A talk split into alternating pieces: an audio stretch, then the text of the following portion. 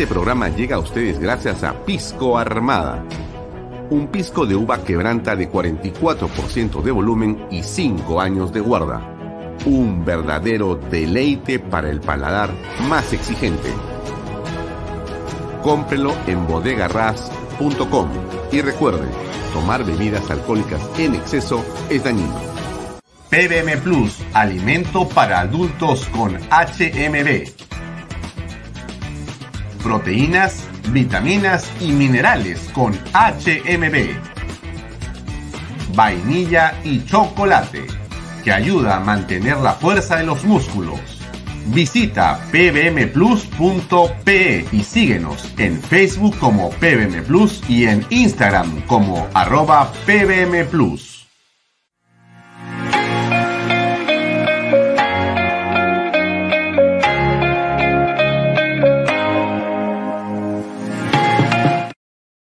Bienvenido a la familia Sarcleti. Contamos con más de 20 años construyendo momentos especiales en más de 21 establecimientos ubicados en Lima y provincias. Tenemos la variedad de carta más grande para compartir en familia, con amigos o simplemente tomarte un tiempo para ti. ¿Estás listo para vivir la experiencia Sarcleti? ¿Qué tal amigos? ¿Cómo están? Muy buenas noches. Son las 6 y 32 de la tarde, como siempre estamos en vivo a través de la señal de Canal B, el canal de Bicentenario. Mi nombre es Alfonso Valle Herrera y esto es Vaya Talks. Vamos a ver directamente lo que tenemos hoy para ustedes. Tenemos como invitado al congresista de Avanza País, Diego Bazán, que nos va a acompañar hoy a las 7 y 20 de la noche. Va a estar con nosotros eh, conectado en línea. Ah, estoy compartiendo el enlace con nuestro invitado. Listo, ahora sí. Bueno, entonces vamos a estar con el congresista Diego Bazán, que entre otros temas eh, tiene, por cierto, una posición clara en relación a varios temas, a varios temas que son de interés de todos los pero Vamos a conversar con él sobre las posturas eh, más interesantes que tiene con respecto a la eh, el adelanto de elecciones, lo que puede ser eh, las diferentes posiciones con respecto a la bicameralidad y con respecto a otros temas que son de absoluta pertinencia y que van a debatirse en las siguientes horas en el Congreso de la República. Así que esto lo conversaremos con el congresista Diego Bazán hoy día a las 7 y 21 minutos más. Por cierto, si usted está un poco confundida con los enlaces y no encuentra todavía el programa, quiero comentarle que hemos hecho algunos cambios y que me corresponde a usted comentárselos, ¿no? ¿Qué cambios hemos introducido que pueden, eh, digamos, por algunos minutos mantenerla a usted en cierta expectativa? Eh, la transmisión que veníamos haciendo en los últimos quizá cuatro o cinco meses, por bloques, ¿correcto? Que a veces se extendían por un tiempo de cuatro, cinco, seis o siete u ocho horas, los hemos modificado y ahora estamos emitiendo el eh, contenido a través de segmentos, ¿correcto? O sea, cada programa tiene su propio eh, lanzamiento y su propio stream. Entonces, usted puede ver el programa, por ejemplo, hoy día de Diana Seminario, y lo ha visto a las 6 en punto, hasta las 6 y 20 que duró aproximadamente. Y es un, enlace que aparece y que usted va a poder ver directamente. El mío entra a las 6 y media y acaba a las 8 en punto. Y así, cada programa de, de Canal B tiene su propio stream, su, propio, su propia conexión. Y usted tiene que hacer clic si quiere ver el programa a la hora que corresponde y puede verlo. Por cierto, también nos encuentra en la página web con los programas completos para poder verlos eh, de manera asincrónica, es decir, cuando usted ya no eh, está en vivo el programa, sino queda registrado, queda guardado en los diversos espacios que corresponden en la página web de Canal B. Esto se lo comento porque es importante que usted sepa que estamos haciendo diversos ajustes con un solo objetivo, ¿no? El objetivo nuestro es llegar a más personas y comenzaba a ser muy complicado para muchos de nuestros televidentes encontrarnos dentro de un bloque de seis u ocho horas. Y entonces, en este momento, este enlace donde está usted es solamente de Vaya Talks. Comienza con Vaya Talks y termina con Vaya Talks. Y ahí termina esta conexión. Si usted quiere ver qué más hay en Canal B, tendrá que conectarse nuevamente. Hoy ya no hay sino el programa de Claudia María Hernández eh, más tarde, pero igual es el día eh, miércoles, jueves, viernes y todos los días, ¿no? Por cierto, a los amigos que nos siguen en Best Cable, Canal 95, ellos sí están viendo una eh, programación de manera continua, 24 horas al día, con diversos contenidos donde está, por supuesto, este programa y todos los que usted ve normalmente aquí, pero otros contenidos también que nosotros colocamos en Best Cable Canal 95. Insisto, en nuestra página web usted puede seguir este programa a través de el app o la web directamente y también nos sigue, como siempre, por supuesto, a través de las redes sociales de expreso.com.p y eh, los días domingos estamos desde las 5 de la tarde a través de PBO Radio, la radio con fe 91.9 de la FM. Bien, eso es un poquito para que sepan. Eh, alguien me está saludando por acá pero no sé si Eddie Strauss se congeló, me dice. No, no se ha congelado nada. Toda la señal está perfecta. Ojo con tu, con tu conexión, estimado Eddie Strauss Grunenwald. Eh, bueno, ustedes han visto lo que pasó en las horas anteriores con respecto a la eh, moción de censura que se ha planteado para el eh, ministro del Interior Huerta. ¿Qué dijo Salas aquí? A ver, escuchemos. Salas me refiero al ministro, ¿no? Es una más. Trabajar así es complicado, pero que hagan su trabajo, ¿no? Ellos saben y ponderan lo que, lo que están haciendo bien, lo que hacen mal, lo que hacen con objetividad, lo que no. Es ponderación de ellos, es competencia de ellos, es criterio de ellos, la constitución les da esas facultades y bueno, están haciendo su trabajo, ¿no? Y hay que respetarlo. Ah, este, bueno, a ver, un par de palabras antes de pasar a verlo del Congreso de la República y después revisar lo que el presidente dijo en Estados Unidos. Em, me da la impresión, esta es una opinión siempre personal, pero uno pues mira y para eso mira, ¿no? Para observar y para comentar aquí en la noche a ver qué es lo que a usted le parece, a ver si comparte mi punto de vista. Pero me da la impresión que en este viaje se ha producido una suerte de escisión. Me refiero al viaje presidencial, ¿no? A Nueva York se ha producido un hecho que a mí me llama la atención. ¿Por qué leo que me llama la atención? Porque detrás de todo esto, de esto, detrás del poder. Para hacerlo más concreto, detrás del poder siempre existe una serie de disputas. Y existe pues eh, los espacios de la genuflexión, los espacios cortesanos, las actitudes cortesanas, las personalidades, genuflexas. O sea, los que eh, se arrodillan al poder, los que, digamos, tienen una personalidad, digamos, vana, ¿no? Eh, eh, pequeña, ¿no? diríamos, irrelevante, y que la única función que cumplen es la de estar diciendo, sí, señor, al presidente de la República, que es el que tiene el poder para decidir. Y entonces, cuando se producen los viajes presidenciales, como lo que estamos apreciando ahora, hay, claro, un deseo de acompañar al presidente de la República porque en un viaje no solamente es una oportunidad muy interesante de estrecharle contacto con el jefe de Estado, sino, eh, sobre todo porque en el exterior se puede fortalecer esas relaciones. Resulta que en este viaje que hemos visto, eh, él eh, embajador Rodríguez Cuadros, me parece a mí que ha logrado hacer o tener un, eh, digamos, protagonismo singular.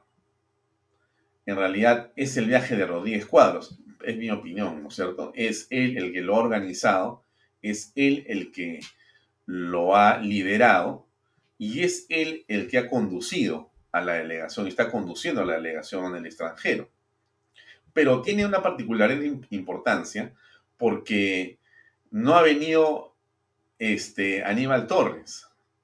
No ha venido al viaje eh, justamente el caballero que veíamos ahora, que es el señor Salas, que es pues este el hombre este, incondicional. No ha estado ahí tampoco el señor eh, ministro de Justicia, creo, ¿no es cierto?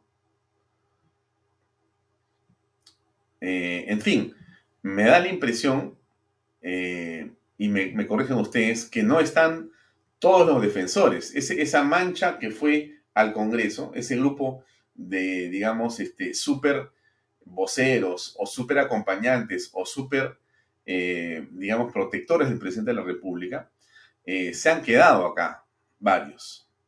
¿Cómo se ha producido esa escisión, esa separación? ¿Quién la ha determinado? ¿Y por qué ha sido así? Alguien dirá, esto no es irrelevante, no es relevante. No, yo creo que es relevante. Es relevante. Ah, después voy a explicar por qué, pero ahí está. Y este es uno de los que se ha quedado aquí en Lima y se ha olvidado hasta de la corbata. Es una más.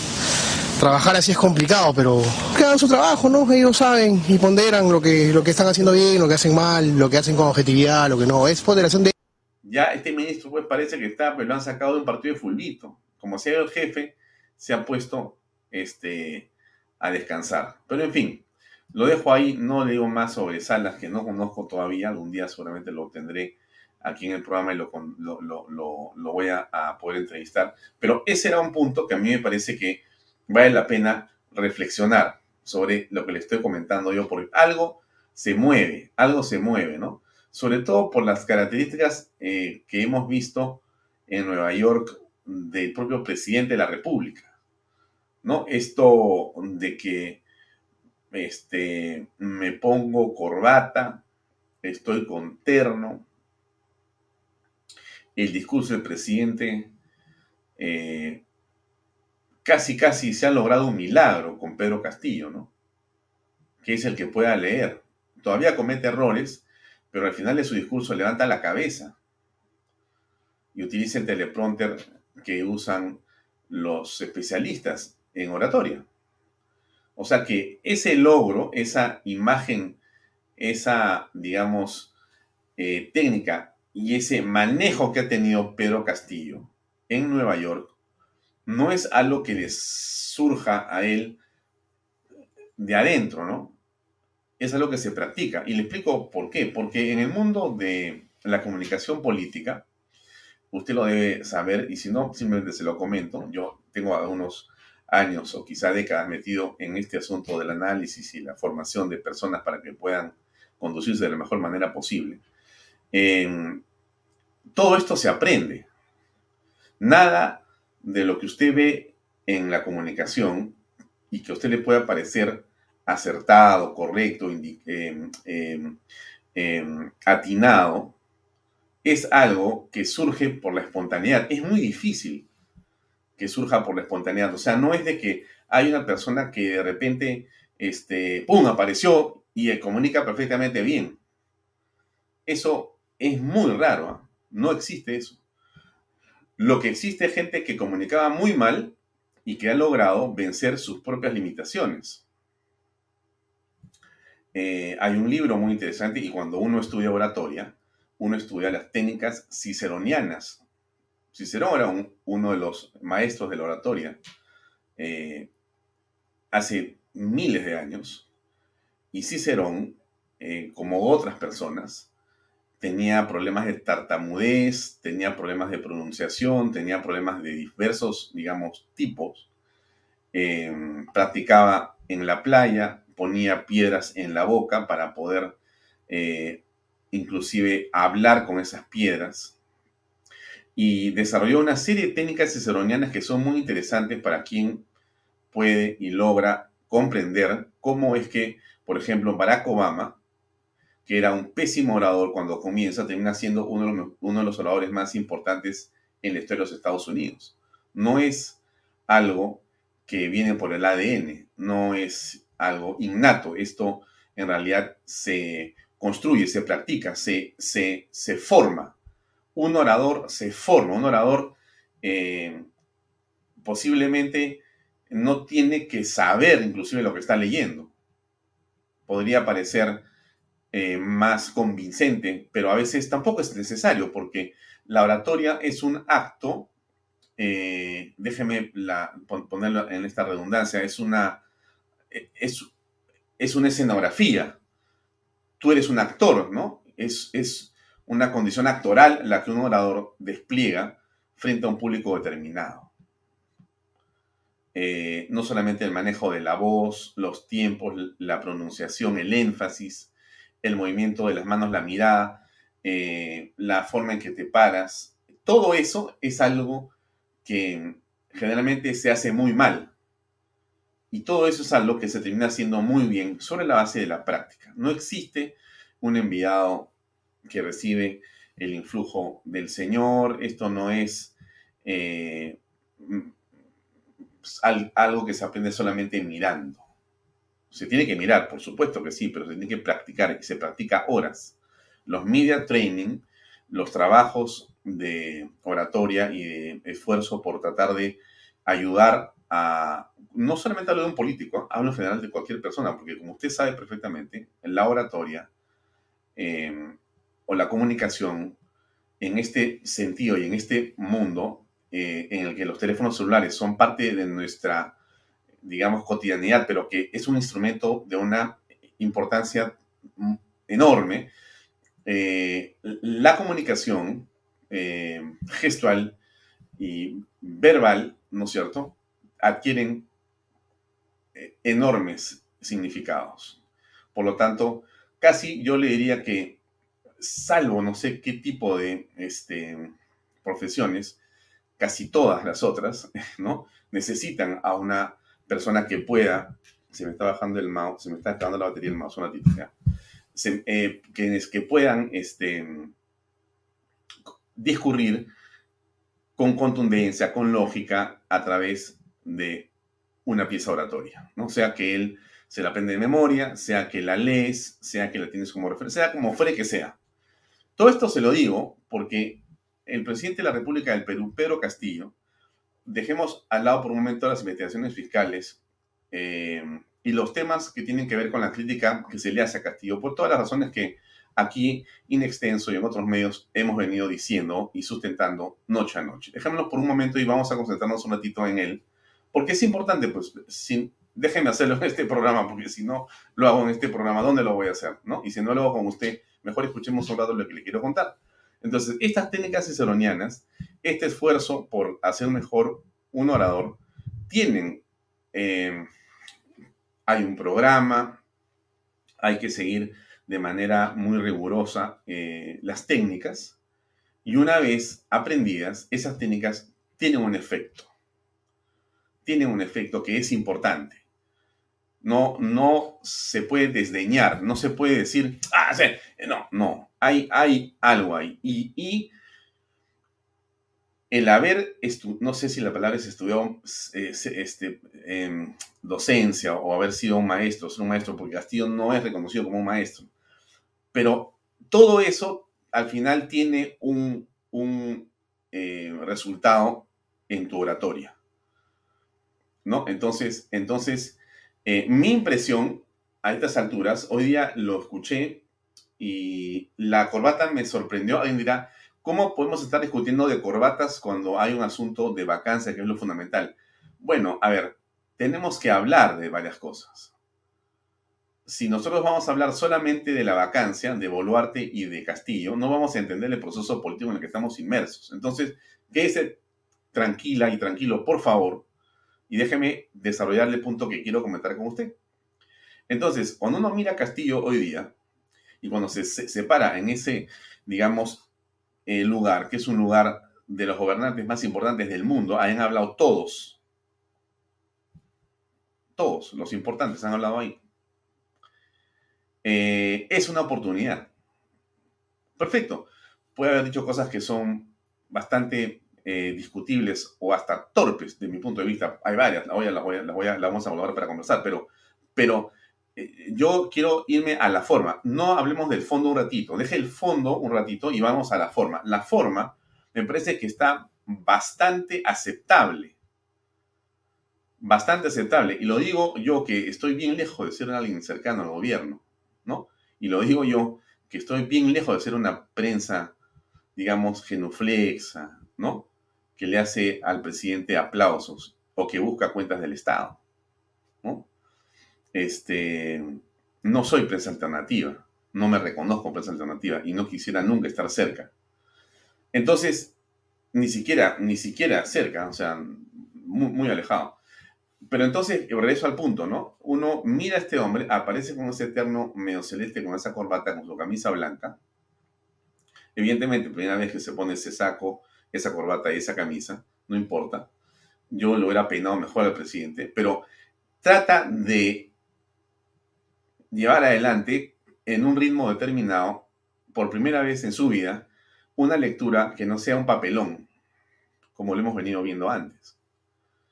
De todas maneras, en la lectura, él comete varios errores. Yo he notado por lo menos tres o cuatro, quizás cinco o seis, ¿no? Porque como no lo practicó suficiente o le cuesta trabajo todavía, te das cuenta que hay varios momentos en los cuales él como que mete la pata y trata de arreglarla. más o menos que sale, digamos, más o menos airoso el tema, ¿no? Pero hacia el final, hacia el final del discurso, logra levantar la cabeza porque él tiene los teleprompters que utilizan en estos espacios y, que usan mucho en Estados Unidos y en otros países, no en el Perú, que son las dos pantallas invisibles que están a su lado, izquierdo y derecho. Entonces, él mira a un lado y después mira al otro, está leyendo. No está memorizando, está, leyendo un teleprompter acá, que es un video transparente, que, está a unos cuantos metros de distancia, unos, unos 5 metros de distancia, con letras muy grandes, que avanzan a la velocidad que él va leyendo y que repite el mismo texto en el otro que está acá, en la otra pantalla. Un día se lo voy a enseñar para, que usted lo vea. Entonces, él habla aquí y después habla acá y usted cree que está... no, él, él lo ha practicado. Eso que él ha hecho, lo ha practicado. Bien, a mí me parece bien. Me parece bien. No estoy de acuerdo con lo que ha hecho Castillo. Pero le vuelvo a decir lo que pasa con Castillo en lo que llamamos este, e, e, esto que es la imagen del presidente. Mira, tú estás en el mercado central, estás en la parada, o estás en el lago Titicaca, o estás en, la, en Candarave, arriba en la sierra de Tacna, ¿correcto? Ah. Y miras por televisor sin escuchar. Y se escucha sin entender. Y miras a este hombre que antes tenía su sombrero y su poncho, ¿no? Y en fin, decía cualquier cosa, y no importa lo que dice acá, porque no importa lo que dice. Lo ves con su saco, con su camisa blanca, con su corbata, bien, bien elegante, y leyendo, mirando así y mirando acá. ¿No? ¿Dónde está? En las Naciones Unidas. ¡A su madre! ¡A su madre! No es poca cosa. No es poca cosa. Esa imagen es poderosa. Esa imagen es importante. Yo diría que esa imagen es trascendente.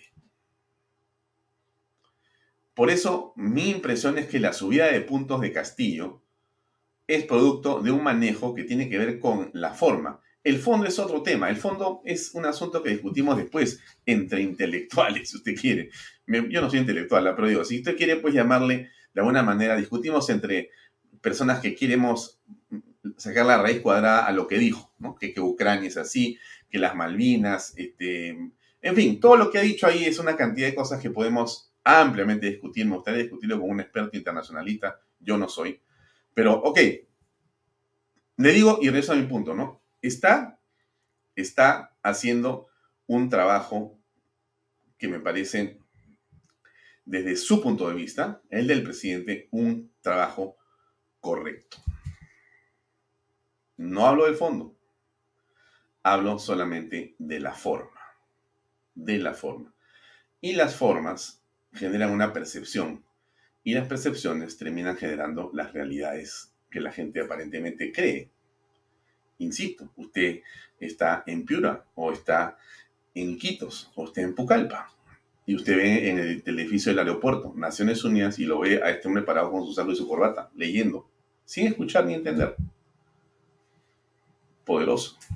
Se a Nueva York. ¿Cómo será Nueva York? Dirá usted.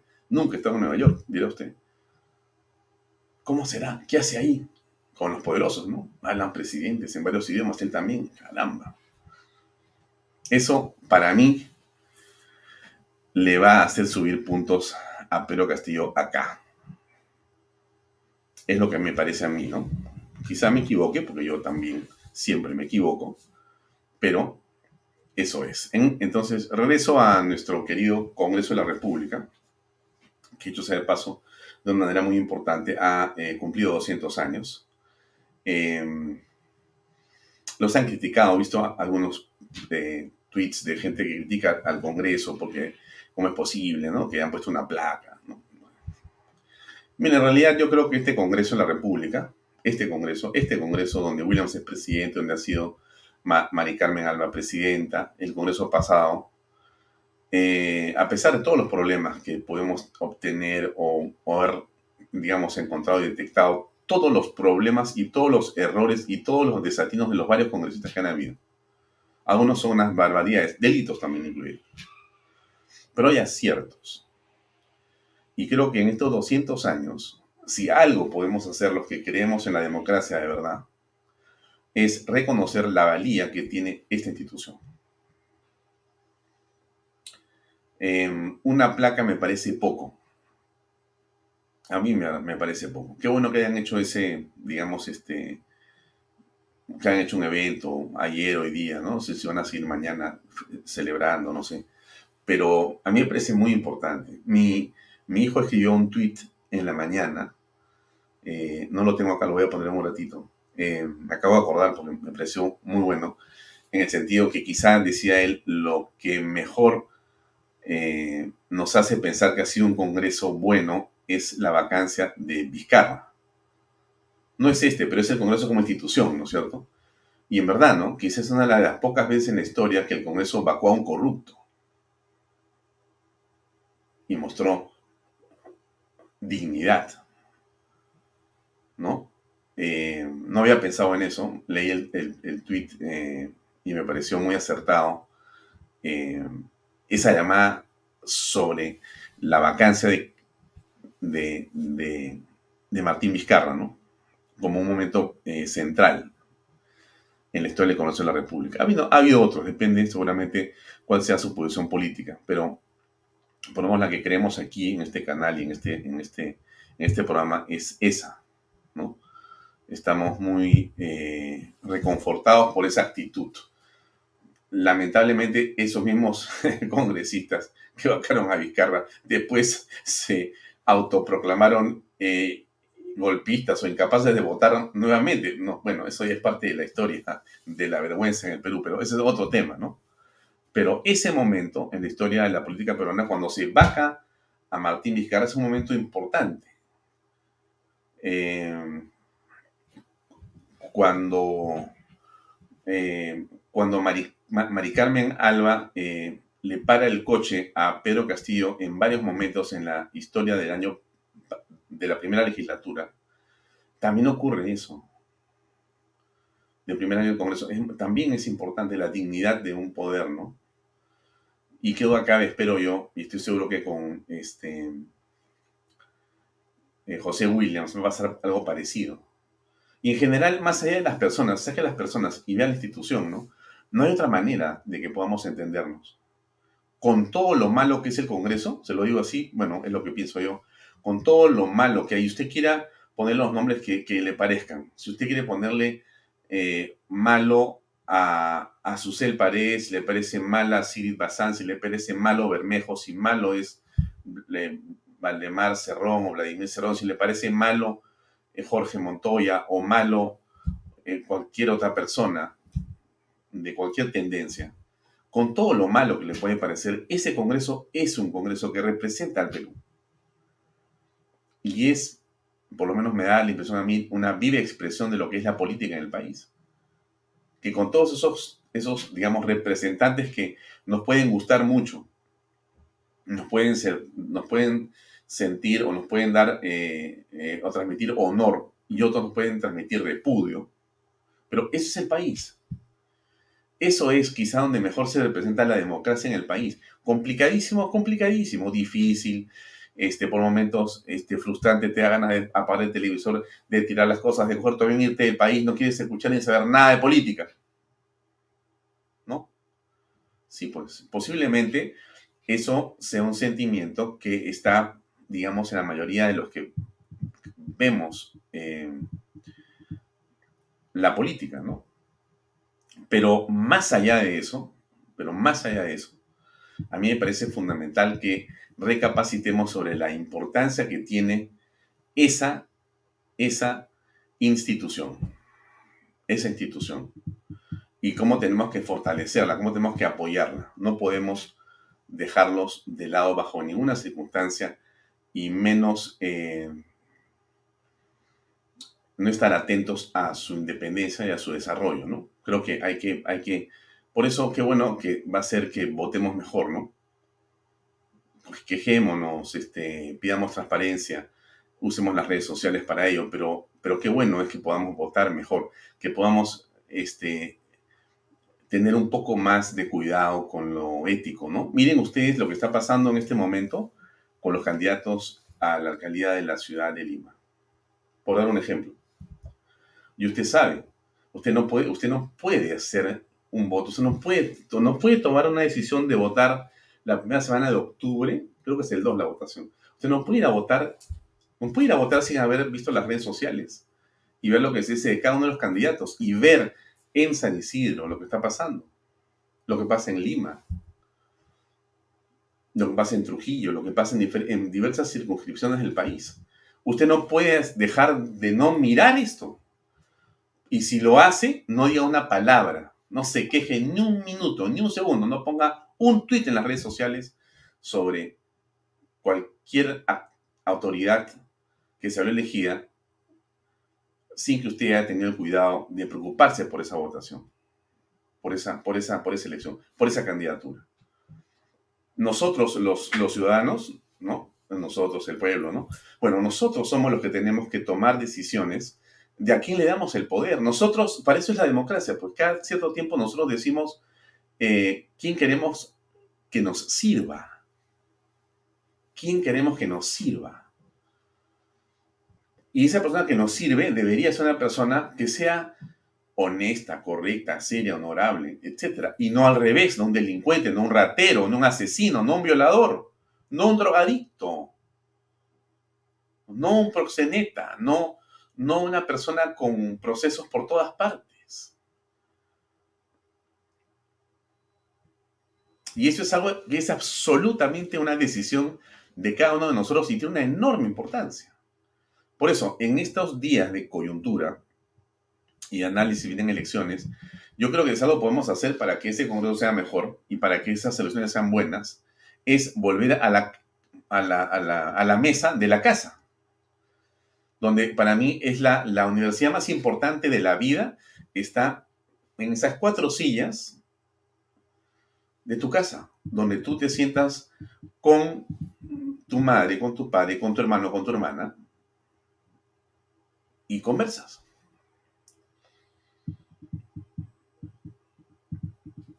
Ahí se define, desde mi punto de vista, muchas cosas en la vida de las personas y muchas cosas en la vida del país. ¿ah? Ahí, en la mesa de tu casa en la mesa de tu casa. Puedes después trasladarla a tu collera, ¿no? En tu barrio. Puedes llevarla a la universidad donde estudias, puedes llevarla al trabajo, conversar, pero en tu casa se cimenta todo, ahí, en tu casa, con tu madre, con tu padre, con la gente con la que puedes conversar, ahí defines qué va a ocurrir.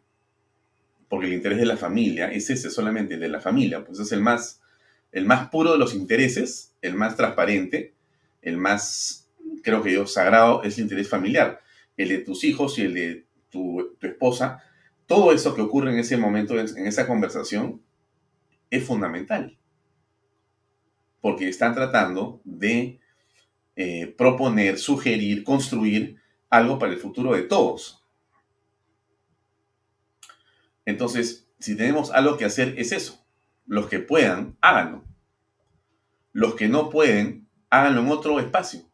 Pero no dejen de hacerlo, porque donde sea que haya un espacio para la reflexión sobre estos temas éticos, es fundamental. No hay otra cosa que hablar de la política. Alguien dirá, pero no se puede, Alfonso, porque somos un país corrupto, corrupto, corrupto, tan corrupto que todo está corrupto. Todo está corrupto. Hoy hablaba con unos amigos en la mañana. cada uno me iba contando las experiencias en diferentes campos de la corrupción en el país. Claro, impresionante, ¿no? En tal sector, en tal sector, en tal actividad, en tal otra, así, aquí, allá, es tremendo el tema. Claro, con el ejemplo que tienes de nuestro hombre encorbatado que viene de Naciones Unidas, viene a la tela ahora. Es terrible lo que uno ve, ¿no es cierto? Pero, pero regresamos al, al tema central. Yo me pregunto, pues, y le pregunto a usted, si nosotros no somos capaces de mirar eso y, y enfrentarlo, entonces, ¿qué? Entonces apaga el internet, pues, ¿qué haces mirando este programa? Apaga tu televisor, pon Netflix, mira tus, tus, este, series, mira tu Fórmula 1, mira tu tenis y olvídate, pues, paga tus impuestos y no llores. No digas nada, silencio. No digas una palabra. Pero si quieres opinar y quieres que el Perú cambie, y creo que todos lo queremos, la única forma de hacerlo es hablando en familia sobre estos temas y tratando de señalar aquello que es bueno ética y moralmente. Tratando, todos somos seres humanos, todos cometemos errores, todos tenemos un millón de defectos, pero todos tenemos la capacidad de corregir esos defectos para hacer que la sociedad sea mejor. Y en ese esfuerzo, contagiar a los demás de, esa, de ese tipo de actividad. Otro día voy a hablarles sobre, otro día, porque hoy día ya no, pues, ¿no? Voy a hablar de, Castillo. Pero otro vamos a hablar de Aristóteles, del triángulo aristotélico, de las virtudes y cómo eso puede cambiar la sociedad, el Perú y hasta el mundo entero, desde mi punto de vista, ¿no? Este, y bueno, no, ahora no, ahora no vamos a hablar más del tema, lo dejo ahí. Pero yo termino en, esto, en este asunto, ¿no? Este, nosotros tenemos en nuestras manos, no es una frase eh, demagógica ni es un cliché. Le digo sinceramente, yo creo que en las manos de nosotros está la solución a los problemas que tenemos en el país. Porque votamos. Ese voto es la solución. Por eso, piense su voto. Piense su voto. Reflexione sobre por quién va a votar para Lima, para, su, para, para, para la metrópoli y para el distrito. No puede votar por un delincuente. No puede hacerlo. No debe hacerlo no vote, porque, ¿sabe qué? Mira, le voy a decir, de todas maneras, eso le va a revertir a usted. No se va a salvar. Si usted vota por un delincuente, usted va a ser gobernada por un delincuente y usted va a vivir en un mundo de delincuentes. Se lo puedo asegurar. No hay forma que se escape. Entonces, si usted puede evitar con su voto eso, hágalo. Hágalo. Si usted puede hacer que con el voto se elijan personas que sean correctas, que sean moralmente correctas, hagamos eso. Es la manera de servir a nuestros hijos, a nuestras familias, a nosotros mismos. Ese es el camino. Vote bien, vote a conciencia. Parezco ya alguien de la OMP. Vote bien. Muy bien. Este, esto fue lo que pasó en el Congreso hoy día. Ellos lo que realizan es reunirse para la foto oficial en este día tan especial que como bien le había mencionado, para las 10 de la mañana aún hay actividades programadas. Una de ellas es la sesión solemne en el hemiciclo del Congreso de la República, que además va a estar presidida por el nuevo titular del Parlamento, José William Zapata. Hemos reunido a varios parlamentarios de diversas bancadas. Vamos a esperar que se tomen esta foto que quedará en recuerdo para que poder conversar. A ver, estamos con la congresista Patricia Chirino, bienvenida a T Perú Noticias. Bueno, hoy es un día importante, hoy se conmemora los 200 años de Congreso de la República. ¿Qué decir en este día tan especial? Así es, hemos venido a rezar a esta misa, ¿no? Eh, para iniciar este día tan importante, que son los 200 años del Congreso de la República. Y bueno, aquí un poco de compañerismo también a la hora de la salida y ya nos estamos yendo para el Congreso porque tenemos la sesión solemne. Que sí, a las 10 de la mañana. Continuamos conversando con más congresistas. Congresista Alba, estamos en vivo para TV Perú Noticias. Por favor, si nos podría atender hoy en este día tan importante, ¿qué decir, no? ¿Qué retos tienen los legisladores, como usted mencionó, los presidentes del Bicentenario? Bueno, eh, recordar siempre la importancia de la institucionalidad del Congreso, la importancia, y, y, como lo digo yo siempre, lo dije como presidenta, sin Congreso no hay democracia, y defender el foro parlamentario es lo más importante en esta coyuntura tan difícil. No estamos en una coyuntura normal, lamentablemente, y estamos cumpliendo 200 años del Bicentenario. Trabajar por la población, aprobando los proyectos de ley a favor de ellos, que hay muchos en temas de economía, educación, salud, como lo dije hace un momento que me entrevistaste. Muchísimas gracias, congresista, por atendernos. Estamos viendo a varios legisladores fuera entonces retirándose. Hay que tener en cuenta que ya la mayoría se ha ido ya retirando. Ya, yo, yo estoy de acuerdo con las críticas que ustedes hacen, amigos. Por supuesto que sí. Eh, meta a todos esos congresistas en una licuadora y no sale un jugo. Mari Carmen se va al África, nada más y nada menos. 200 años para que lo cierren. Bueno, mira, muchas cosas podemos decir, ¿no? Pero ahí está el Congreso. Y si hay democracia en el país, desde mi punto de vista, todavía es, si hay todavía esa democracia, es porque hay Congreso de la República. A pesar de todos los defectos que existen, a pesar de todo lo que podemos criticarle. Y eso no lo olvidemos. Acá está nuestro presidente. Ayer puntualizaba estas cosas que valen la pena escuchar nuevamente, antes de escucharlo y verlo en su discurso del día de hoy. A ver, escuchemos y veamos esto. Mano, pero también quisiera pedirle de que hagamos el esfuerzo para trabajar acabando con un flagelo que nos preocupa de sobremanera este problema de la corrupción. El problema de la corrupción en el país se ha, institucionalizado. Y en todos los estamentos del gobierno del Estado peruano hay indicios de corrupción. Nosotros vamos a demostrar y la historia va a juzgar y va a ver quién es el corrupto y quién es el que lucha de verdaderamente contra la corrupción. Eh, en este, en, este, en este trajinar, en estos últimos tiempos, encontramos un sinnúmero de alcaldes que están perseguidos, no habidos, otros detrás de las rejas, gobernadores regionales, ministros, congresistas, presidentes de la República, prófugos y otros están adentro, están perseguidos. ¿Qué cosa está pasando?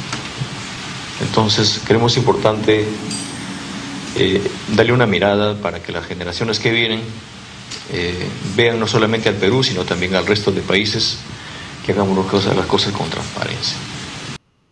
Claro, en realidad es un discurso desafortunado, ¿no? Aquí como alguien pregunta y dice, se quitó la corbata. No, no se había puesto la corbata acá, la corbata ha sido el día de hoy, en un ratito más se la pongo. Pero claro, es bien desafortunado decir que la corrupción está... A ver, uno cuando va al extranjero, a una cita como esta, es obvio que uno va a buscar eh, atraer, impresionar, convencer para que en general la imagen de nuestro país sea lo mejor posible. No es un consultorio eh, ni un confesionario en Naciones Unidas. Uno va a hacer un planteamiento que al final termina siendo un planteamiento público para todos. Y entonces es una gran oportunidad, pero súper oportunidad. Me da pena que se haya desperdiciado, de mi punto de vista, en el fondo, ¿no? Creo que en la forma el presidente lo ha hecho bastante bien. Con todas las discrepancias que yo puedo tener de Pedro Castillo, yo creo que la imagen de Pedro Castillo está mejor que la vez que se fue a México. Todavía andaba con su sombrero. Era una ridiculez esa posición de un presidente en cualquier parte del mundo por lo menos acá se ha puesto un saco corbata, bueno, ya parece una persona más o menos respetable, porque así son los foros internacionales. No es un asunto de que, oye, que no puede decir eso, o sea, que ponerse un sombrero es una cosa. No es así, no, no, no, no, no es ese el punto. El punto es que cómo haces tú para tener una relación normal con quien estás desarrollando eh, negocios con que estás tratando de construir relaciones de alto nivel. Eso es, a eso me refiero. A ver, Castillo sobre Vamos a ver, comencemos con Ucrania, porque esto me parece muy interesante. A ver, escuchémoslo aquí al presidente. Perú reafirma su firmeza y esta firme posición de defensa del principio de no agresión y del respeto a la integridad territorial de los estados. Reitera la ilegitimidad de la intervención de la Federación Rusa en Ucrania. De la misma manera que reprueba la persistencia, ocupación por parte de Israel de territorios palestinos y árabes desde 1967.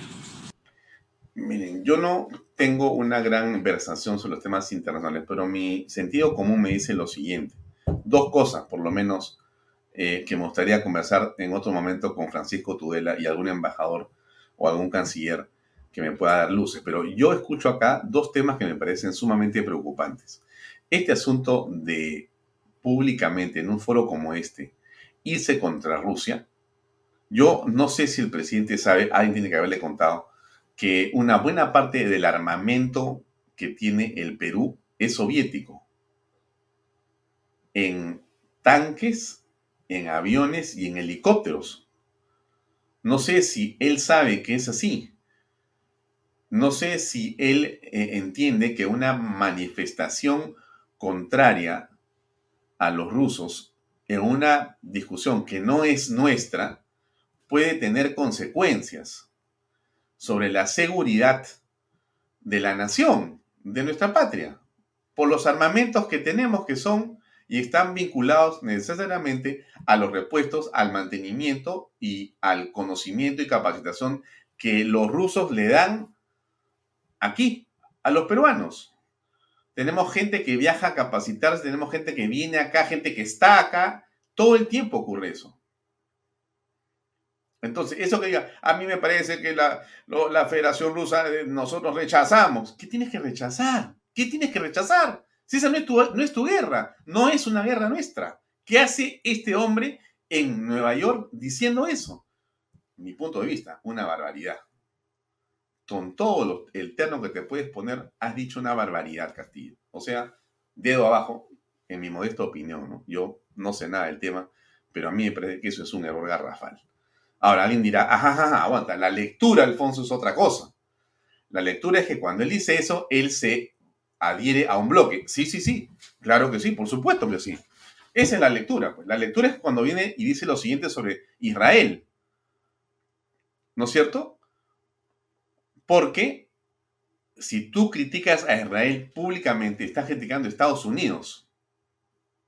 Estás criticando a Estados Unidos. ¿Cuál es el bloque en el que el Perú se encuentra? ¿Dónde estamos nosotros? Bueno, esa es una gran pregunta. Me gustaría que nos conteste eh, Pancho Tudela. Le voy a llamar y le voy a preguntar, le vamos a invitar para que nos cuente qué piensa del discurso del presidente en eh, Naciones Unidas porque acá hay una definición política muy clara de Pedro Castillo. No es poca cosa, no es poca cosa. Vamos a seguir escuchando a Pedro Castillo, presidente del Perú. La paz excluye cualquier selectividad en la aplicación de la Carta de las Naciones Unidas.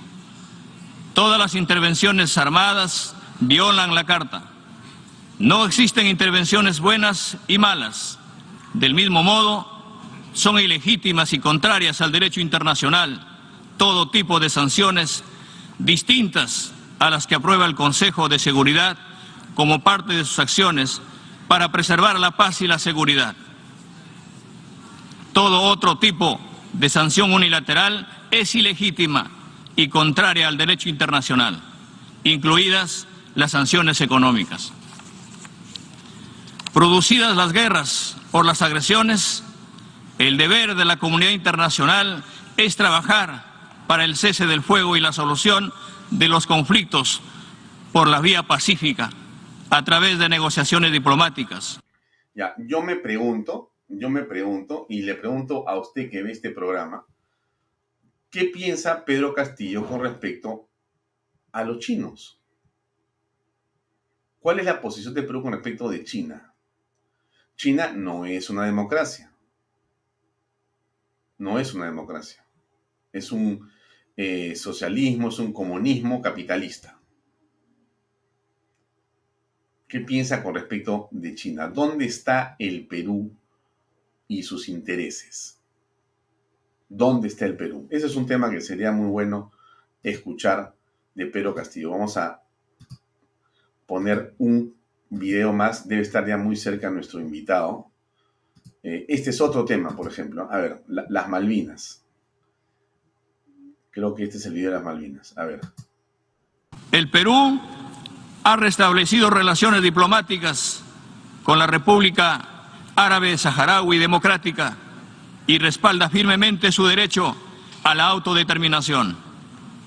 Brindamos nuestro más amplio apoyo a las naciones que debe realizar el representante del secretario general para restablecer el cese del fuego en Sahara Occidental y propiciar una solución negociada y pacífica. Este asunto de la República Saharaui es un asunto que yo no entiendo, pero que sí me provoca por lo menos una ceja arriba. ¿no? O sea, levanto el ojo y digo un momentito, a ver, ¿qué está pasando aquí hace rato que se jalonea la República Saharaui entre los cancilleres que entran y salen? Uno dice que sí, uno dice que no. ¿Qué, está, qué, qué intereses hay detrás? ¿Qué cosa existe detrás de esta república? ¿Qué cosa está pasando realmente ahí? Bueno, no, no tengo la respuesta, yo le hago simplemente y le dejo ahí el punto. Eh, muy bien. Avancemos un poco más. Acá está. En la misma convicción, el Perú reconoce plenamente los derechos de soberanía de la República Argentina en las Islas Malvinas y demandamos a las partes el inicio de consultas y negociaciones. A ver, esta sí me parece una de las partes más no sé cómo, cómo decirlo, pero eh, ¿usted se acuerda de la guerra de las Malvinas? ¿Se acuerda que son unas islas que le llaman las Falklands, que están en la parte, eh, digamos, más eh, hacia el Atlántico de Argentina?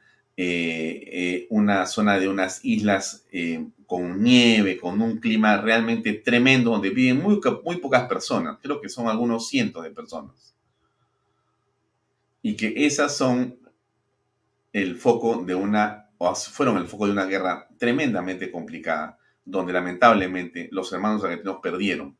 Perú ayudó con sus Mirage y con sus misiles, ayudó al pueblo argentino a enfrentarse a los ingleses, pero finalmente la guerra fue perdida por los, por los eh, argentinos. Inglaterra retomó el control de las islas militarmente. En esa época vino hasta la, el, el, hijo de la reina, Isabel, vino a pelear en uno de los portaaviones. ¿Se acuerda usted de eso? No se acuerda. Yo me acuerdo que tenía creo que 19 años o 15 años cuando veía lo que pasaba. Eh, eh, fue, fue horrible, horrible. Un montón de argentinos muertos. Una cosa espantosa. Y que yo sepa, que yo sepa, el control de las islas las tiene Inglaterra. ¿qué tenemos que hacer nosotros ahí? Salvo que Pedro Castillo esté jugando ajedrez y lo que quiera es el voto que lo puede necesitar del presidente argentino para efectos de que lo salgan a él si es que lo vacan acá y él se vaya a llorar la comunidad internacional, ¿no es cierto? Y diga, bueno, mira, me han sacado y Fernández salte para protegerlo. Es la única razón que yo veo de que esté en este momento él apoyando en un asunto que en realidad, mira, no es que no sea nuestro, porque es un tema continental, pero, pero hay un asunto pues ahí que yo imaginaba que estaba terminado, concluido. No, no sé de dónde sale el asunto de las Islas Malvinas en este momento, en este momento. Solo, solo si Fernández, el presidente argentino, que tiene un grupo de caberes que lo persigue y lo sigue, estén pensando en alguna cosa para salvarse de la desaprobación popular y quieran empezar una guerra. No sé, pero a mí me parece rarísimo esa, esa posición del señor Pedro Castillo. Bueno, y la última, porque bueno, ahí, ahí está entonces se entiende en, esta última, en este último video, ¿no? Que es el video sobre el golpe de Estado, ¿no? A ver. La democracia supone la existencia de posiciones políticas, de esas posiciones políticas opuestas. En eso consiste la libertad. Pero la gobernabilidad democrática existe el respeto a la institucionalidad y sobre todo a la voluntad popular. Los golpes de Estado, sea cual sea su modalidad, o el poder de Estado que los impulse, son ilegítimos. Atentan contra la expresión soberana de la voluntad popular. De la misma manera que en las crisis externas, toda crisis de gobernabilidad o de enfrentamiento entre los poderes de Estado debe resolverse con el diálogo y con la concertación y el pleno respeto de los resultados electorales. La Carta Democrática Interamericana, que es un aporte del Perú a la democracia en las Américas, así lo establece de manera enfática. En este mundo donde las tendencias al conflicto se acrecientan, como en las crisis políticas internas, necesitamos de cuatro pilares para defender la gobernabilidad, para defender la gobernanza, y esta gobernanza tan importante, la gobernanza democrática. Ya, y ahí habla sobre pilares y continúa diciendo otras cosas más, pero el presidente se refiere al golpe de Estado, en cualquier forma. ¿Por qué, ¿Por qué se refiere a eso? Porque en eh, la narrativa que el presidente está construyendo, en la narrativa que él construye en la comunidad internacional, es que a él le quieren dar un golpe de Estado en el Congreso de la República, desde el Congreso de la República. Las fuerzas oscuras, ocultas, que no aceptan los resultados. Habla de la Carta Interamericana para defender la democracia. Tiene el voto de Argentina con el tema de las Malvinas. Y está buscando a quién ganarse en la comunidad internacional para que lo puedan apoyar si él lo saca o para que lo puedan recibir si él tiene que salir del Perú, producto de una situación determinada. Es la impresión que me deja a mí. Cuando yo escucho a Pedro Castillo en esto que está diciendo él, la impresión que me da es que está jugando el ajedrez varias cosas adelante. Está preparando una salida. Está, está haciendo eh, el plan de escape.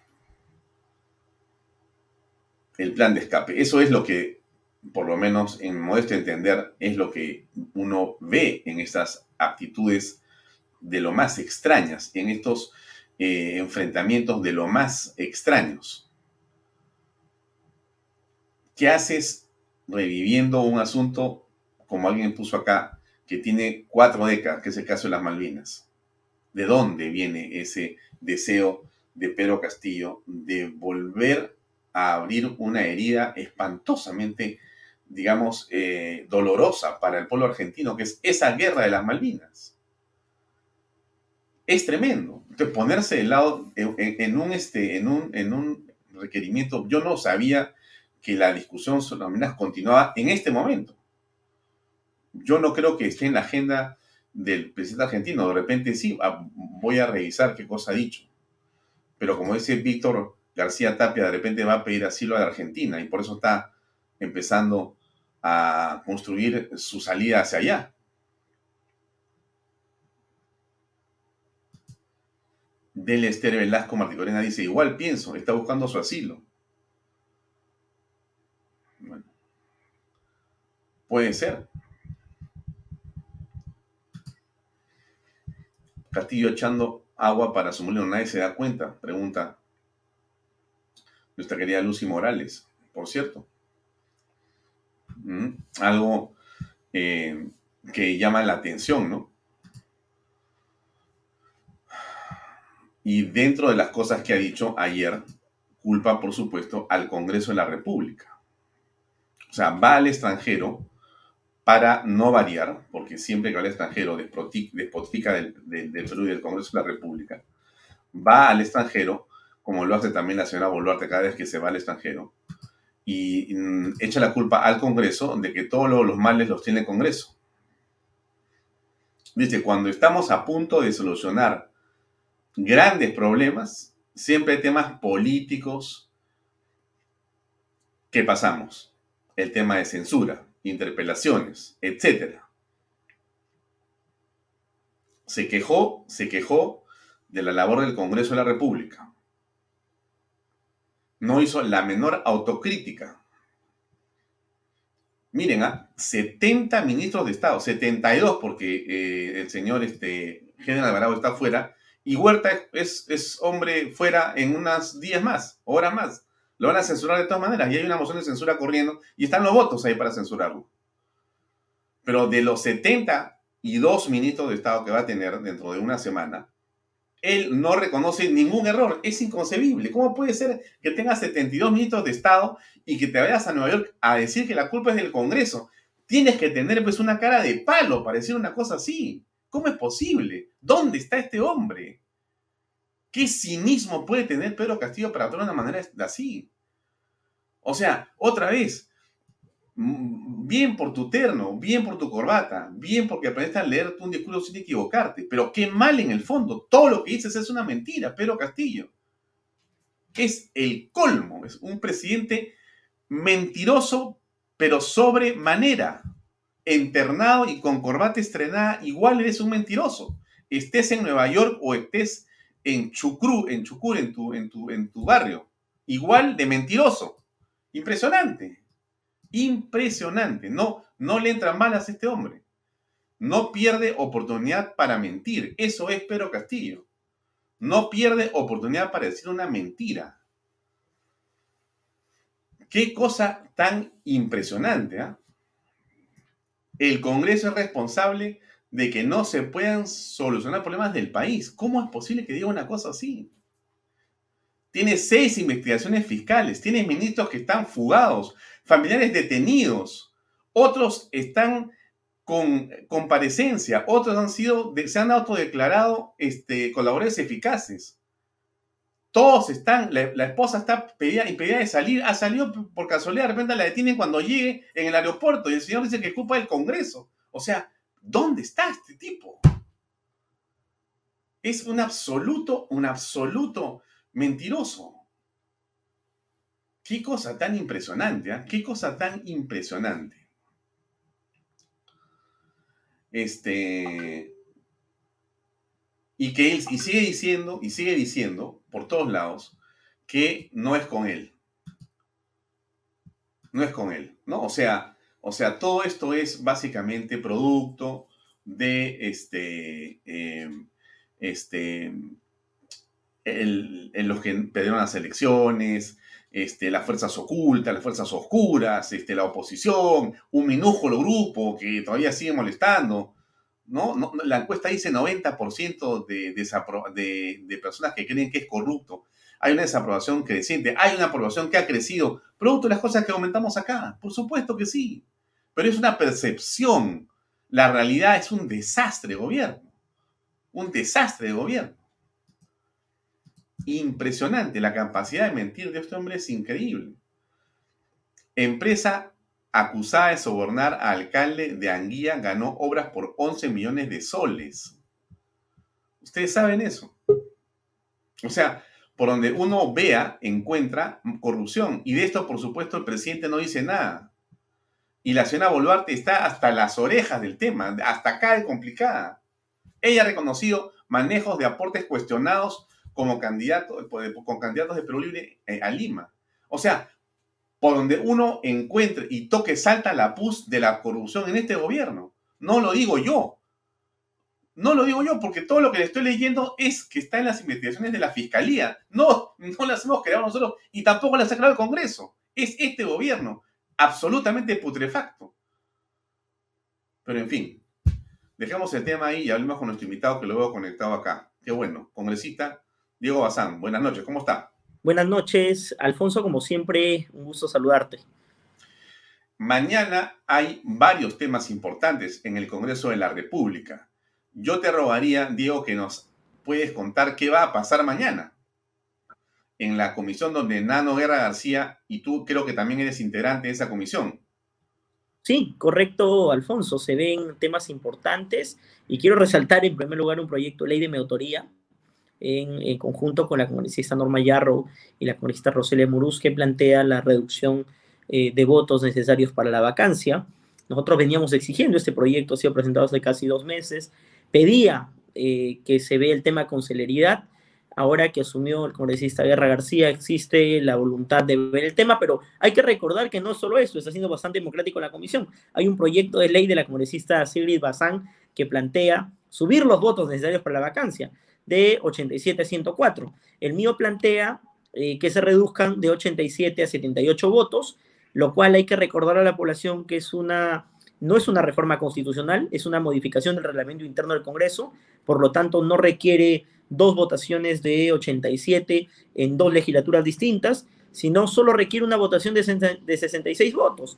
Entonces, y además, eh, recibido el apoyo de varios constitucionalistas importantes en el país, como Domingo García Belaúnde, se ha mostrado a favor, indicando que no va en contra de lo que en algún momento fue la exhortación del Tribunal Constitucional, que decía que no tenían que ser eh, los votos similares a los de una censura, que son 66, o los de un juicio político, que son 66 más los votos de la comisión permanente. En esa circunstancia, 78 votos aún resultan siendo superiores y completamente constitucional, vuelvo a repetir. Ahora, Diego, ¿por qué bajar los votos a 66? Da la impresión de que fuera eh, una modificación del reglamento con nombre propio, con el nombre de Pedro Castillo. Eso pueden eh, decirte quienes combaten tu posición. Eh, no son 66 votos, son 80, de, 87 a 78. Eso no van a ser 66. No, no, no, no, porque nosotros, vuelvo a repetirte, hay que recordar que en el 2003 hubo una exhortación del TC, Ajá. no un mandato imperativo, hay que recordarlo. El que dijo el TC no pueden ser los mismos votos que una censura, y para censurar un ministro necesitamos en este momento 66 y, no similar a los de un juicio político. ¿Cuánto es un juicio político? 66 más los votos de la permanente. En resumen, 78 siguen siendo superiores, uno o dos votos superiores a ello. En esa circunstancia, pueden decir, correcto, es un proyecto con nombre propio. No es un proyecto con nombre propio, particularmente le he dicho, tengo la confianza de que pueden existir los votos, pero lo que es real es que todo, y la prensa lo dice en diversas ocasiones, no existen ni siquiera esos votos para eh, sacar al señor Pedro Castillo. La constitución política del país no está contemplada para tener una persona, delincuente en Palacio de Gobierno. Lo que viene sucediendo alrededor de Palacio de Gobierno y alrededor de, del señor Castillo es muy lamentable. Eh, siete investigaciones en el Ministerio Público, nunca antes visto, yo sí creo que es necesario que el Congreso de la República tome acciones reales eh, en esa circunstancia. Ya venimos mucho tiempo persiguiendo el tema de la vacancia y esto hasta ahora no es contundente. En ese escenario creo que es muy necesario que este proyecto se debata. Veremos si se tienen los 66 votos para ser aprobados. Tengo la confianza que sí, pero creo que sería una solución inmediata a la crisis política que vive el país en estos momentos. Ya, entonces se necesita 66 votos para poder aprobar que van a ser 78 votos para sacar al presidente por vacancia, ¿correcto? Correcto, así es. Pero yo te pregunto, ¿tú crees que hay 78? Mira, he sido, en diversas ocasiones he dicho que creo que existen 80. Si nosotros vemos o analizamos cada una de las posiciones de grupos que se llamaban o que no se llamaban, que se encontraban cerca del oficialismo, Somos Perú, por ejemplo, en su momento, primera y segunda votación de vacancia, no votaron a favor de la vacancia. Hoy, la mayoría de sus integrantes, por no decir todos, se muestran a favor. Alianza para el Progreso, de manera unánime, se muestra hoy a favor de una vacancia. Algunos congresistas, por ejemplo, Perú Libre, se hacía, han dicho sus voceros en diversas ocasiones que ya no se consideran oficialistas. Algunos congresistas con los que he conversado particularmente, excepto los del bloque magisterial, creo que pueden ser eh, conscientes de que la crisis política no da para más. En ese escenario, creo yo que se podrían conseguir votos necesarios para la vacancia. Mm. Ahora, frente a esto que tú tienes como una iniciativa legislativa de cambio de reglamento y modificación del reglamento, frente a lo que estás argumentando, aparece la propuesta de la señorita Bazán, perdón, Sí, pues claro. Sí, sí, correcto. No es familiar tuyo. No, no, no, para nada. Seguro, porque los dos son Bazán. seguro, te lo aseguro, Alfonso. Bueno, alguna cosa puede haber, pero de repente, como dices tú, hasta ahora no se sabe. En todo caso, regresamos al tema. Ella señala que más bien, en vez de ser 87 como son ahora, deberían ser noventa y tantos, ¿correcto? No, 104 votos. 104 votos. Bueno, ¿el argumento de ella cuál es? Bueno, el argumento de ella es pues, generar, eh, ella dice que esto generaría una mayor estabilidad política, que no permitiría que un Congreso pueda vacar eh, de manera expresa a un presidente de la República, pero tiene argumentos si son válidos o no. Eh, finalmente la Comisión de Constitución decidirá eso. Puede ser que emitan un dictamen a favor, un dictamen negativo, eso ya lo veremos, pero lo importante de la sesión de mañana es que se va a generar un debate muy saludable eh, para la democracia y para la situación que vive el país en estos momentos. Hmm.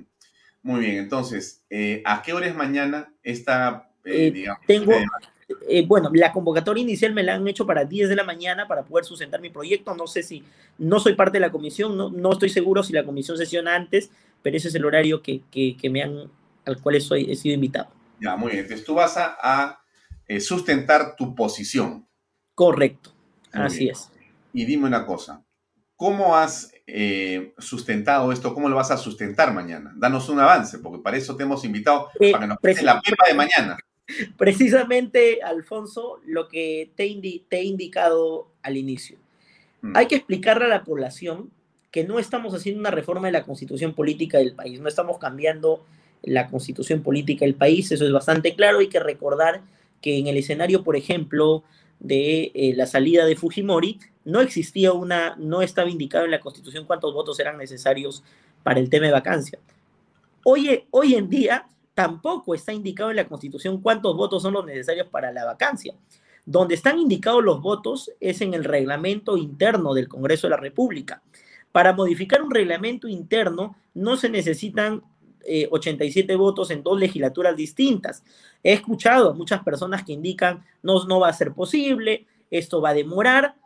Lo que es claro es y que demoraría el día de hoy, por eso yo ya no estoy de acuerdo en algún momento eh, me, eh, fue el único congresista que firmé el proyecto de ley de la congresista Social Paredes que solicitaba elecciones generales.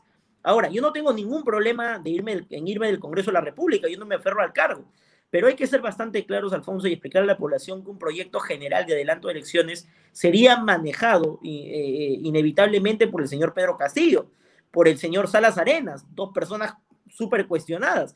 ¿Qué garantía tenemos que este sea un proceso que se maneje de la manera adecuada. En ese escenario, para mí, un proyecto de adelanto de elecciones demoraría entre 12 o 14 meses. Es demasiado tiempo, el país no puede esperar más. Sin embargo, tenemos el otro escenario por el, por el cual siempre estoy impulsando, que es el tema de la vacancia. Reduciendo el voto, modificando el reglamento interno del Congreso en una votación de 66, lo que vamos a obtener es que se requieran 78 votos y vamos a luchar, obviamente, vamos a hacer esfuerzos grandes, se va a tener que, presentar el proyecto de, vacancia que ya tiene listo, muy contundente, más de 80 puntos, que enumera el congresista Edward Málaga con la, el apoyo de otros colegas parlamentarios, y se va a tener que, va a tener que entrar el debate nuevamente el tema de vacancia. Yo creo que esta vez sí salvaríamos al país de años bastante duros que se vienen en el futuro si no tomamos decisiones adecuadas, rápidas desde el Congreso de la República. ¿Tú has escuchado el discurso del presidente en relación a los golpes de Estado que dijo hoy en Naciones Unidas? Sí, correcto. Es el temor. ¿Lo podemos poner un segundo? Sí, por supuesto. para que contextualicemos lo que a él se refiere y tu comentario, por favor. La democracia supone la existencia de posiciones políticas, de esas posiciones políticas opuestas. En eso consiste la libertad. Pero la gobernabilidad democrática existe el respeto a la institucionalidad y sobre todo a la voluntad popular. Los golpes de Estado, sea cual sea su modalidad, o el poder de Estado que los impulse, son ilegítimos. Atentan contra la expresión soberana de la voluntad popular. Él lo está diciendo casi para que se tome en cuenta mañana en el debate y lo van a citar. ¿Qué piensas al respecto? Correcto, es, eh, es un llamado, un grito desesperado a la comunidad internacional a que lo apoye en caso que el Congreso de la República democráticamente y constitucionalmente decida vacarlo del cargo. Creo que ya ve cerca de esta situación, hay que recordar que no tiene el mismo criterio cuando de manera provocadora envía su premiera al Palacio Legislativo, al Congreso de la República, a indicarnos si quieren censurarme, háganlo. Yo no tengo miedo, es una provocación a que nosotros quememos la primera bala de plata, a que ponga otro premier aún peor, quememos la segunda bala y finalmente disuelve el Congreso. Ahí no es un golpe de Estado, ahí no es un tema autoritario, ahí no convoca a la comunidad internacional. Eh, no mide el señor Pedro Castillo realmente sus palabras, está desesperado. Creo que, y vuelvo a decirlo hace meses, el Ejecutivo está en trombo, no tiene un, rumbo claro y ya en estos momentos, eh, a pesar de que la población o los medios de comunicación puede ver cierta pasividad desde el Congreso de la República, estamos muchos congresistas muy convencidos de que la, el tema de la vacancia es inevitable en, en los próximos meses. Ahora, te pueden decir, estimado Diego, lo siguiente, ¿no? Si, si, si 87 es el número mágico que no se tiene, porque hay 44 que son la Guardia de Corps, que son, digamos, el grupo nuclear más importante, están los niños y están los topos. Entonces, con 78 no la vas a hacer quizá cuando tenga 66 y aún así la puede ser complicado porque siguen comprando, porque ellos en esta teoría de la fiscal de la nación son una organización criminal que actúa muy eficientemente consiguiendo que ciertos congresistas estén a su disposición. Entonces, no va a servir los 78 tampoco. ¿No crees tú? Eh, muchos me han dicho, eh, ¿por qué no 66? Sí, claro. Yo, quiero un proyecto que sea realmente constitucional, que a pesar de que eh, se ha hecho sobre la base de una exhortación, precisamente el Tribunal Constitucional está para eh, dar las recomendaciones y enmendar la plana muchas veces al Congreso de la República. En ese contexto yo sí apelo a que tenemos que ser mesurados, 66, correcto, no podría ser la salvación inmediata, pero, pero no se trata de, tirar al suelo eh, lo que recomienda el Tribunal Constitucional o lo que pueda decir la Constitución eh, a libre interpretación del Congreso de la República. Ahí hay que ser bastante cautos. Yo creo que 78 es una cifra a la cual van a acceder eh, más de 66 colegas parlamentarios y creo yo que la madurez política y el, desapego a intereses personales o de bancada van a conducir a que sí obtengamos esos 78 votos. Te, he comentado lo de Somos Perú, te he comentado lo de algunos congresistas de Perú Libre, te he comentado otros congresistas de Juntos por el Perú. Yo, yo, eh, yo soy, creyente de una sucesión constitucional. Si es que no, si es que no la, eh, la subcomisión de acusaciones constitucionales no inhabilita a la señora Dina Boluarte, le va a tener inevitablemente, ella va a tener que ser la presidenta. Yo creo que hay contundencia en el informe de la Contraloría. Yo creo que eh, la subcomisión tiene que ser célere en su proceso y si le toca a quien le toque estar en el momento en la presidencia del Congreso de la República, su trabajo es una convocatoria a elecciones generales de manera inmediata. No estamos hechos los congresistas para quedarnos, no se trata de acá elecciones solo presidenciales, estoy convencido de que tienen que ahí sí ser las elecciones generales y este tema puede ser, no sé, en máximo seis meses, siete meses.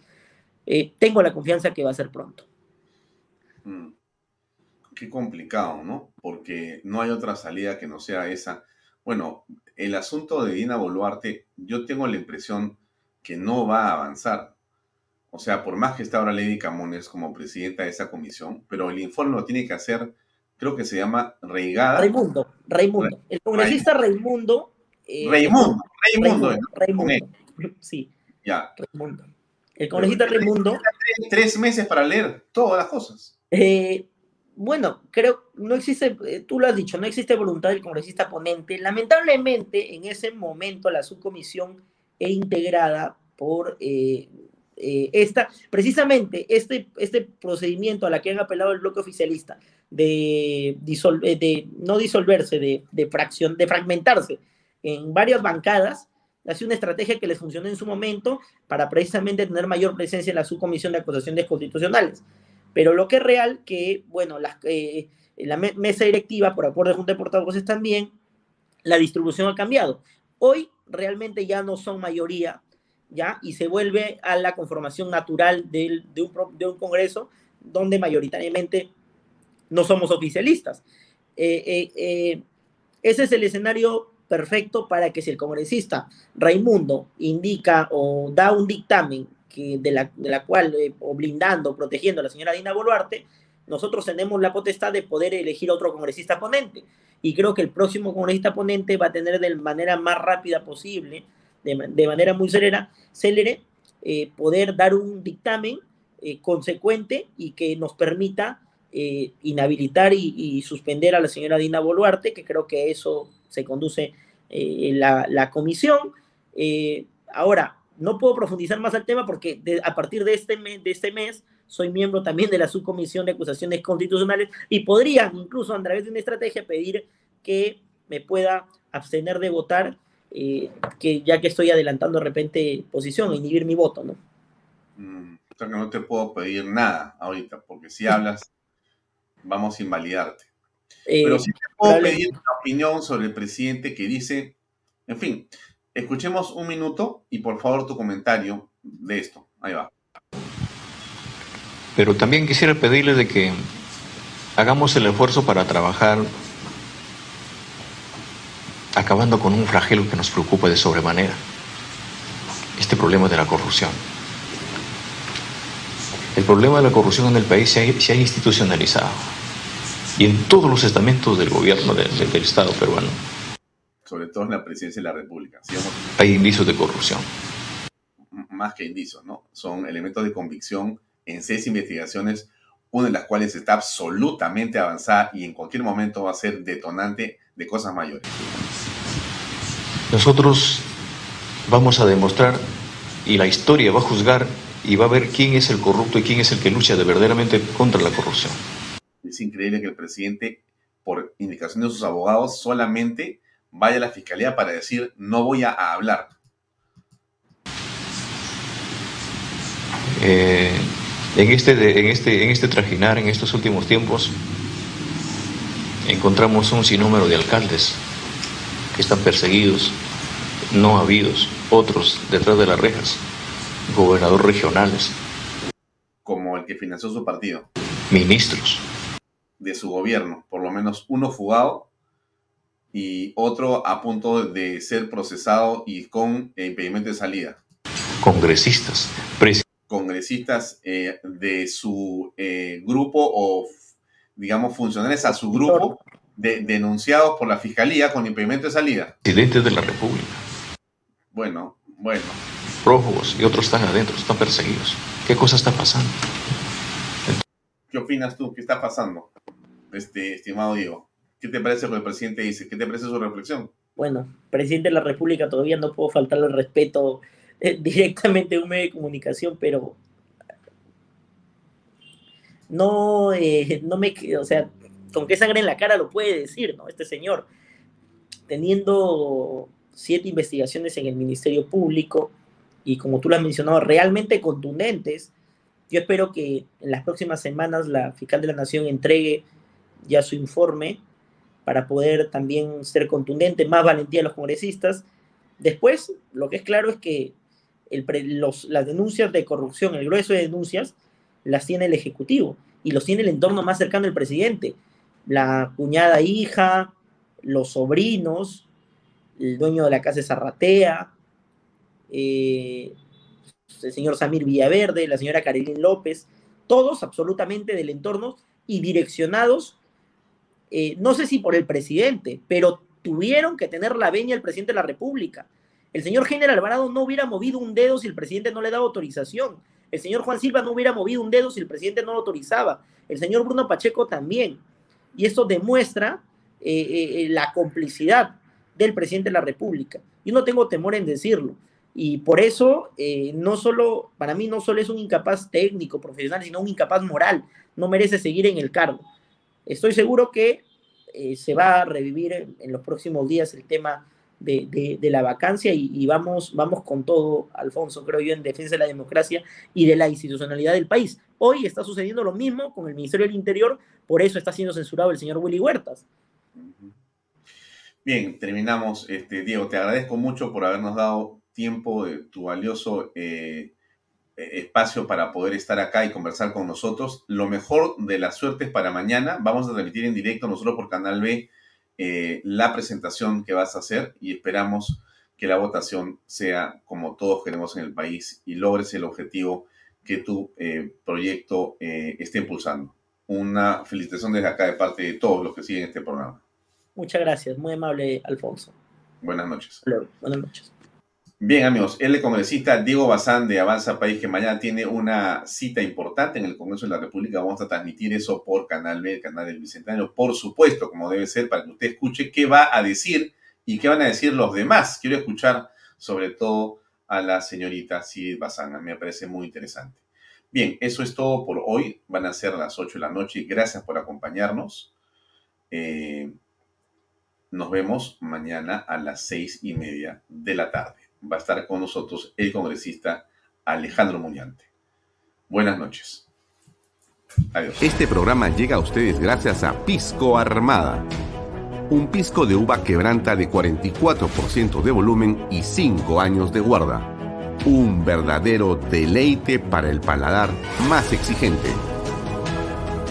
Cómprelo en bodegarras.com y recuerde, tomar bebidas alcohólicas en exceso es dañino. PBM Plus, alimento para adultos con HMB. Proteínas, vitaminas y minerales con HMB. Vainilla y chocolate, que ayuda a mantener la fuerza de los músculos. Visita pbmplus.pe y síguenos en Facebook como PBM Plus y en Instagram como arroba PBM Plus.